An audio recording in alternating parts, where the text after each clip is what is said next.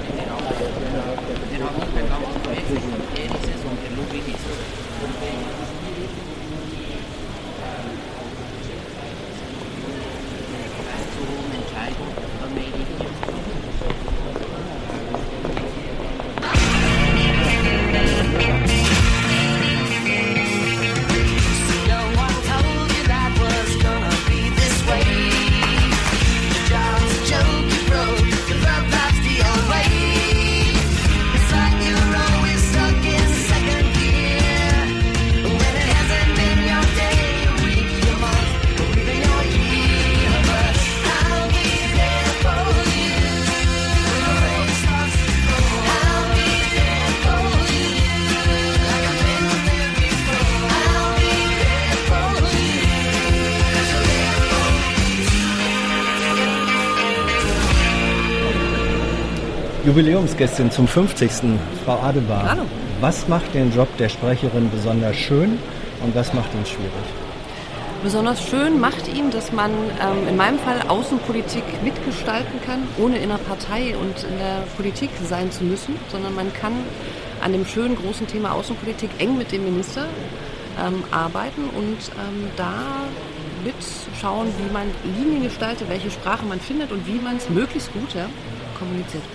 Wie viel von dem, was Sie eigentlich wissen, erzählen Sie uns hier? Es gibt äh, Menschen, die das sehen und dann schreiben, die sagen, 0 Prozent. Ihr lügt uns doch nur an, ihr seid nicht Sprecher, sondern Schweiger.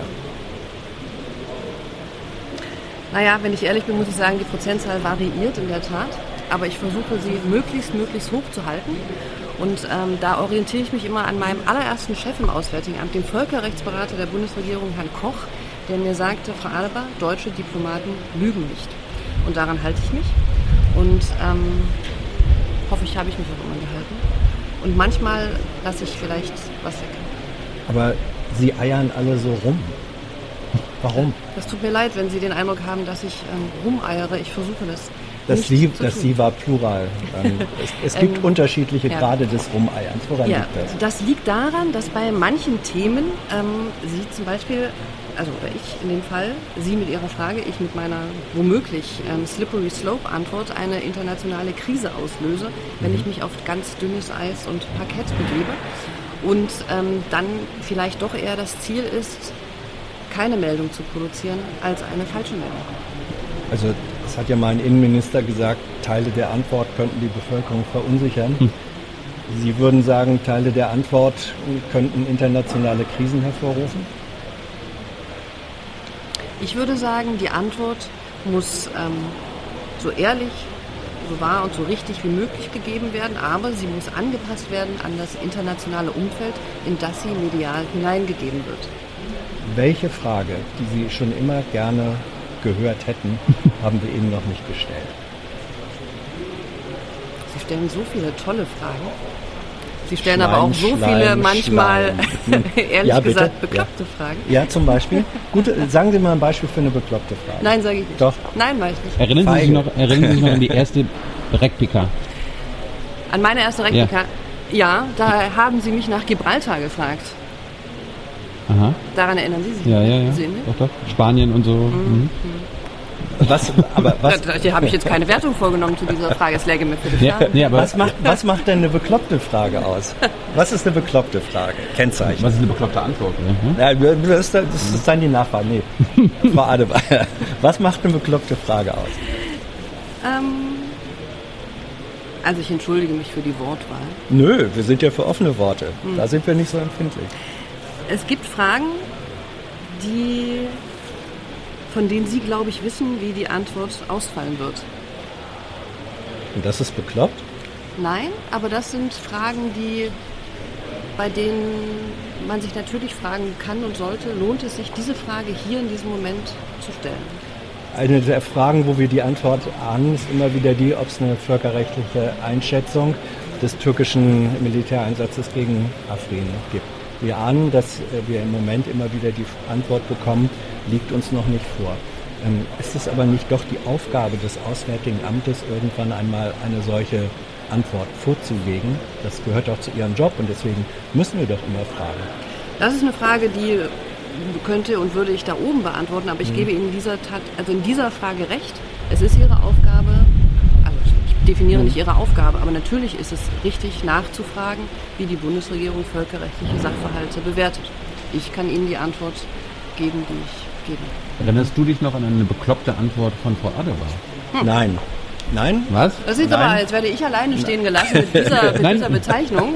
Jetzt wollen wir Nein. doch noch mal die andere Seite. Nein, nein, nein, nein. Al- Also ich, ich erinnere Warum? mich an, ich erinnere mich ähm, an ausweichende Antworten. Ich erinnere mich an Nicht-Antworten, aber nicht an bekloppte Antworten. Es sei denn, man findet äh, ausweichend oder Nicht-Antworten bekloppt. Also das ist dann auf einer Meta-Ebene. Gut, also wenn wir uns auf diesem Nettigkeitsniveau bewegen, nehme ich das, diese Kategorisierung ähm, Ihrer und eurer Fragen hiermit ganz ausdrücklich zurück.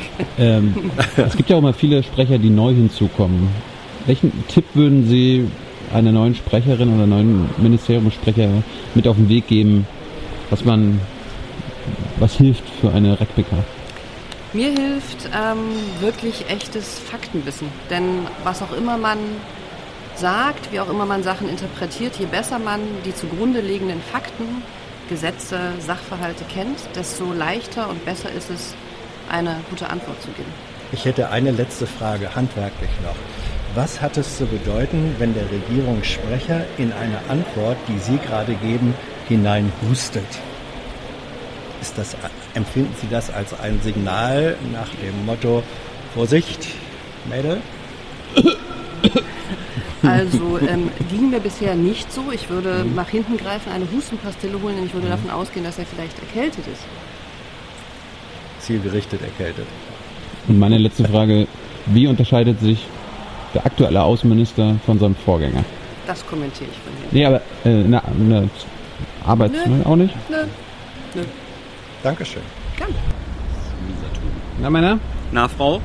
hier ist es. Äh, gut, gut. Montag ist es, war. Mhm.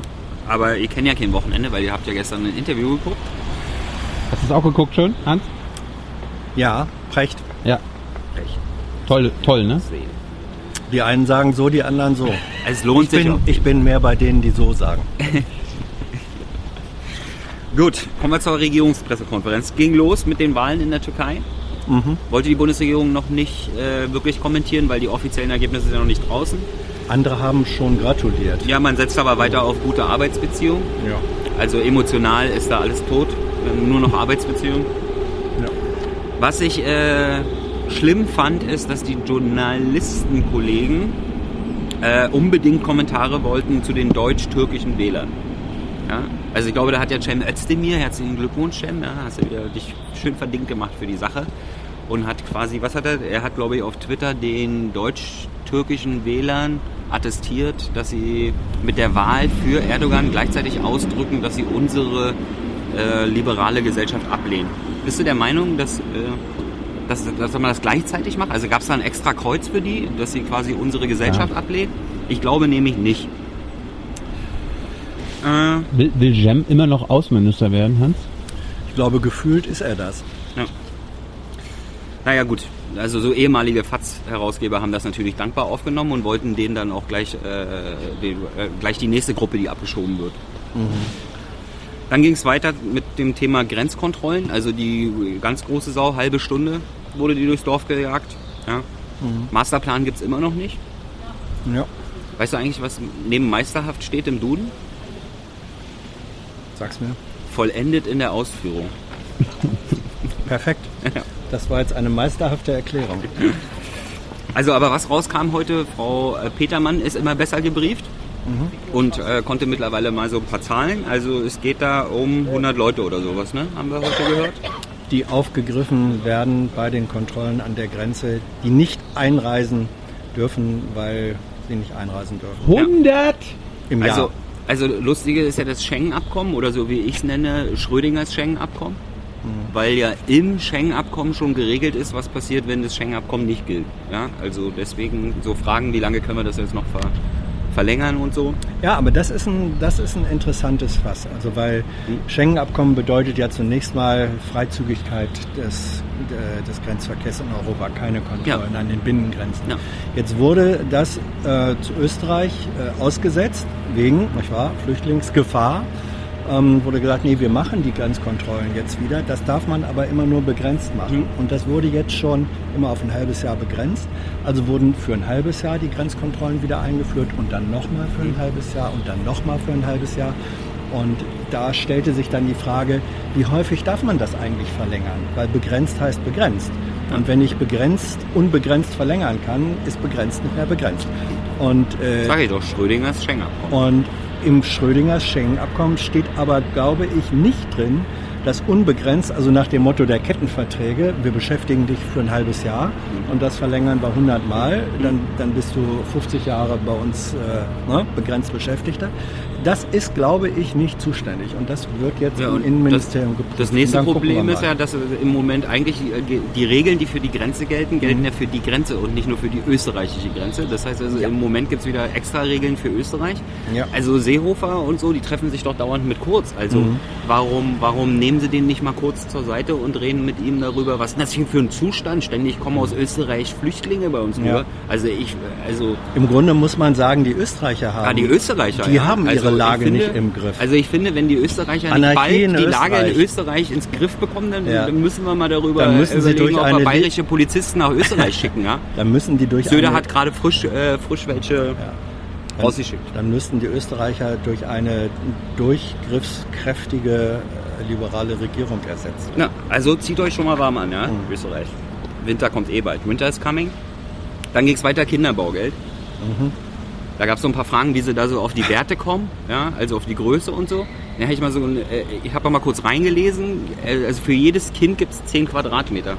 Also ich bin ja, ich habe mir eine Weile für jedes zusätzliche Kind. Zusätzliches Kind, ja. Für, für das zusätzliche. Kind. Das erste Kind kriegt gar kein Zimmer. Nein, nein, nein. Ja. Die, die, ja. die 120 Quadratmeter. Ja. Ich denke, du hast recherchiert, Tyler.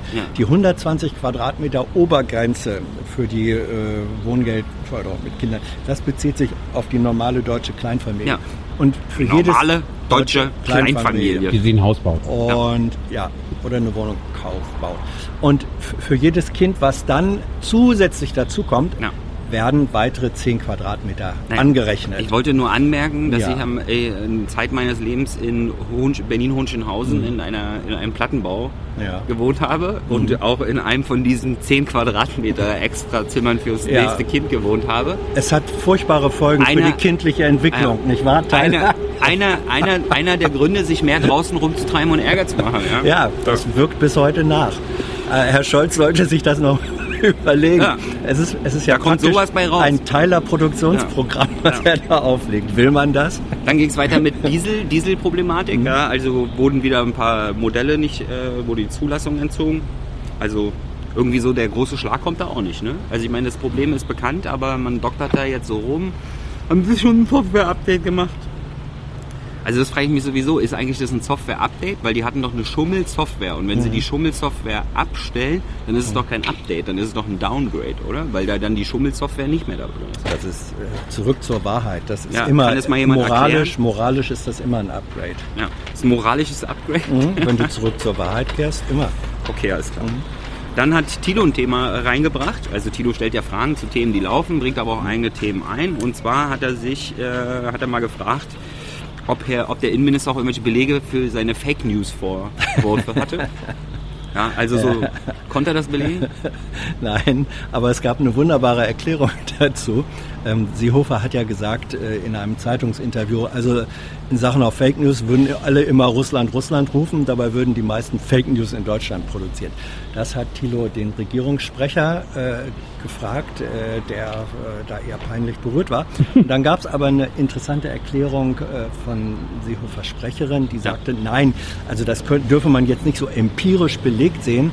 Ähm, aber, letzte Woche. Aber, aber gerade letzte Woche gab es in Bezug auf Seehofer äh, so furchtbare Falschmeldungen und dann, ähm, also mit anderen Worten, der Innenminister ist ein emotional äh, hoch beeinflussbarer und spontan regierender Mann. Aber und, äh, damit hat Frau ja. Petermann ja gesagt, dass Robin Alexander letzte mhm. Woche Fake News verbreitet ja, hat. Hier mit, äh, ich kann mit Frau Merkel nicht arbeiten. Ja. Aber der hat das ja auch nur auf Zuruf äh, quasi weitergegeben, was er erfahren hat. Also hat er sich nichts zu Schulden kommen. Auf der anderen Seite, wir wissen ja immer noch nicht, was Seehofer tatsächlich gesagt hat oder nicht. Also die, die ihn persönlich kennen, können sich äh, einen solchen Satz durchaus auch vorstellen. Ja, also wer auch mal wissen will, was, was Seehofer als nächstes macht, der sollte sich vielleicht den Trump-Wahlkampf einfach nochmal angucken, weil da läuft einfach genau das Ja. gleiche Muster.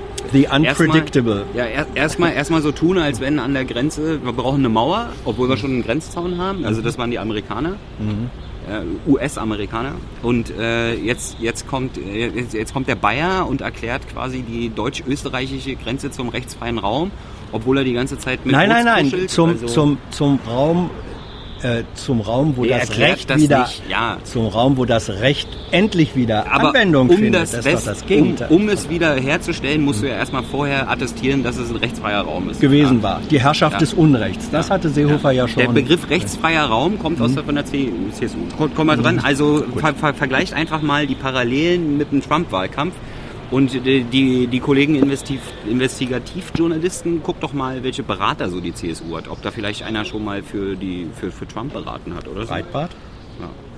Dann, gibt's, dann gab es noch eine Frage, ob das Heimatministerium schon arbeitsbereit ist. Nein. Also leider nicht. Ja? Das heißt also, Das ist im Aufbaubegriff. gleichwertige Lebensverhältnisse äh, dauert noch ein bisschen. Ja. Interessiert mich eh nicht, weil ich wohne in der Stadt. Also ist ja eh ein Dorfministerium und kein Heimatministerium. Na, na. So letzter Punkt war, da hat sich äh, der Journal, wir hatten ja beim letzten Mal darüber gesprochen, dass es unterhaltsam war, dass der Finanzministeriumssprecher gesagt hat, hören Sie sich doch die Rede von Herrn Scholz an, der wird alle Fragen beantworten. Habe ich doch prognostiziert, dass der Scholz-Format nicht alle Fragen beantworten wird. Und der Journalist hat sich heute dann darüber beschwert, dass er sich die Rede von Scholz-Format angeguckt hat und eben immer noch Fragen offen sind. Ja. Ja. So viel dazu. ja. Tschüss. Ja, nee. Ein, ein Satz noch zu unserer Ach so, ein 50. Ausgabe. Ach so, bitte. 50. 50. 50 Bei, bei Regierungstagebücher. 100 können wir noch mal oder so. Ja. aber 50. bis Und? 50. Also jetzt hatten wir ja für Folge 50 Frau Adebar. Ja? Ja. Wer, wen wünschst du dir für Folge 100? Wollen wir erstmal ersehen, äh, ob wir Folge 100 erleben und welche Regierung dann im Amt ist. Und welche Sprecher und Rinnen. Ja, Kanzler Seehofer möchtest du dann haben, oder? Klar. Obwohl Seehofer wird er dann Innenminister unter Kurz, oder? Oder, naja, ich, irgend sowas, ja. Wiedervorlage bei der 99. Dann gucken wir mal. Viel Spaß mit der Rekbika. I know a lot of people want to send blankets or water. Just send your cash. Money, money, I want more money. I want, I don't even know why.